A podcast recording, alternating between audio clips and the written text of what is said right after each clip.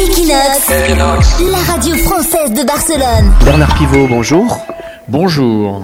Alors votre spectacle a fait complet hier à Barcelone, 500 entrées euh, vendues en quelques heures. La francophonie se porte bien à Barcelone. Bah oui, et tant mieux.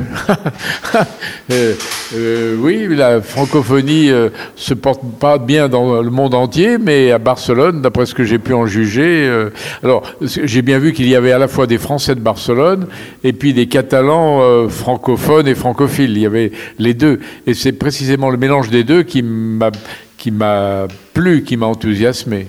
Il y a effectivement 16% des Barcelonais qui parlent français à Barcelone, c'est énorme. Bah, il faut dire que peut-être que Barcelone est plus près de la France que Madrid. Vous tweetez beaucoup, euh, Bernard Pivot, allé voir quelques-uns de vos tweets. Le 1er avril, vous tweetiez Michel Houellebecq ne fume plus. Est-ce que vous avez des nouvelles sur la santé de Michel Houellebecq? S'il a décidé de ne plus fumer et qu'il se tient à, sa, à, l'engagement qu'il a pris envers lui-même, euh, ça peut être que bon pour sa santé. Euh, mais enfin bon, je ne suis pas Houellebecq, je ne suis pas médecin de Houellebecq, je ne suis pas non plus euh, son, son ami de, de tous les jours, donc je ne peux pas vous donner de- plus d'informations sur la santé de Houellebecq. La transition est toute trouvée avec Michel Houellebecq. Quand il était venu à Barcelone, il avait dit qu'il pensait qu'un jour la Catalogne allait devenir indépendante. Est-ce que vous, vous êtes de son avis? Est-ce que vous avez un peu suivi ce, ce débat indépendantiste catalan ou pas du tout? Ah, si, je l'ai suivi. Bah, euh, fatalement, c'est une chose intéressante parce que ça nous rappelle euh, des moments euh, où la Bretagne, en France, voulait devenir indépendante. Maintenant, c'est c'est pas c'est rentré dans l'histoire. Mais la Corse a toujours des, des volontés aussi de dépendance. Au plus au nord, euh, vous avez l'Écosse qui, veut aussi euh, obtenir son indépendance vis-à-vis de l'Angleterre. Euh, donc euh, tout mouvement indépendantiste doit être étudié avec intérêt. mais c'est vrai que je m'intéresse plus à, la rivalité footballistique entre, la Catalogne et, puis Madrid, donc entre le Real et, et le Football Club Barcelone, plutôt qu'entre les, les divergences très politiques qui opposent les, les- les deux grandes villes. Oui, certainement. Alors vous soutenez qui justement entre le Barça et le Real Madrid? Alors, euh, écoutez, moi, alors là, je, pense que je regarde toujours le match, les deux matchs euh, chaque année sur Beansport en France, euh, parce que je trouve que c'est toujours des matchs extraordinaires. Alors, pendant longtemps, euh, il se trouve que j'ai été longtemps l'ami de Roré Semproun, ou Georges Semprin, comme on dit en français, et que lui était un supporter de Real Madrid. Alors, comme il était un supporter de Real Madrid, moi j'étais un supporter du Football Club de Barcelone. Il fallait bien qu'on ne soit pas tous les deux du même avis. Et puis, comme il est mort et que maintenant c'est Zidane qui, euh, qui entraîne le Real Madrid, alors je serais plutôt un peu actuellement en faveur du, du Real Madrid.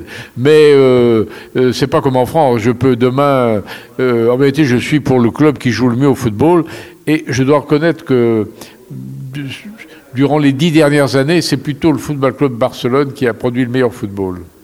Alors, dans le débat indépendantiste catalan, il y a aussi un grand débat sur la langue, un- une politique linguistique où les Catalans cherchent à défendre le catalan contre l'espagnol. Est-ce que c'est un combat qui vous ferait envie pour, pour la France? Est-ce qu'on soutient assez le français? Alors moi personnellement, je suis pour que toute langue évolue, qu'elle accueille en elle des mots nouveaux. Le problème aujourd'hui, c'est qu'elle n'accueille que des mots anglo-américains. La France s'est enrichie de mots persans, arabes, italiens, espagnols, euh, des langues nordiques, russes, etc. Ça, c'était formidable. Maintenant, elle ne s'enrichit que d'un seul vocabulaire, c'est le vocabulaire euh, anglo-américain. Et souvent, d'ailleurs, ce sont des mots abusifs qui ne sont même pas employés dans les, ou aux États-Unis ou en Angleterre. Donc là, il y a une invasion de mots que je trouve tout à fait regrettable. Et, et alors que je suis encore une fois pour l'évolution du français, mais je suis contre, contre cette invasion. Pourquoi ça serait noble que des mots arabes ou des mots persans rentrent dans la langue française? Pourquoi ça l'enrichit alors qu'on a toujours l'impression que l'anglais l'appauvrit? Parce que, parce que précisément l'anglais est trop, est, est- trop compact, est trop volumineux, parce qu'il entre avec trop de mots et souvent des mots qui n'ont aucun intérêt et qui prennent la place de, de bons vieux mots français. Je vais vous euh, donner par exemple un exemple, le mot best-of. Le mot best-of, nous avons florilège, nous avons morceau choisi. Pourquoi, pourquoi accueillir ce mot best-of, sauf qu'il est rapide, qu'il fait moderne, qu'il est américain, qu'il fait jeune, qu'il fait snob, mais je préfère florilège, qui est un très joli mot de la langue française. Alors une dernière question, Bernard Pivot. Il y a plein d'émissions qui reviennent à la télé. Il y a un petit peu la, la nostalgie. Est-ce qu'un jour on va revoir la dictée avec vous euh, sur la télévision publique, par exemple? Avec moi, non, sûrement pas. sûrement pas, parce que, parce que je l'ai faite pendant 20 ans et qu'il faut savoir s'arrêter à un moment. La, vie est faite de, début, mais elle est faite aussi de, de, de rupture. Donc, euh, pendant 20 ans avoir fait la dictée, puis je n'avais pas envie à la fin de devenir le vieux Pépé Pivot qui vient, revient à sa dictée tous les, euh, toutes les années, deux fois par an à la télévision française. Il fallait éviter ce genre de, ridicule. Donc j'ai laissé la place à d'autres. Malheureusement, le flambeau n'a pas été repris et c'est bien dommage. Je trouve qu'il y a une place à la télévision pour des concours de dictée, pas, obsessionnels, pas tous les semaines, mais comme ça deux fois par an, c'était amusant de, de faire une dictée. D'ailleurs, elle obtenait beaucoup de succès. Il y avait quand même plus d'un million de Français qui faisaient chaque samedi soir, deux fois par an, la dictée, et ils étaient 2 millions au corrigé. Euh, donc c'était euh, c'était un joli succès. J'en faisais partie, je me rappelle, quand j'étais petit, il y avait la dictée. Et vous n'en voulez pas? C'était très très dur, hein, je dois vous le dire, c'était très très dur. mais, mais c'était compliqué, mais il y avait aussi des gens qui étaient incollables. Donc il fallait faire une, une dictée difficile. Mais euh, les gens faisaient 10, 12, 15 fautes, c'est pas grave. L'important c'était de, de faire des, des progrès. L'important c'était d'inciter les gens à entrer dans le dictionnaire, à relire le dictionnaire, et non pas euh, à, re- à mettre de côté ce, ce, ce- ce bon vieux dictionnaire.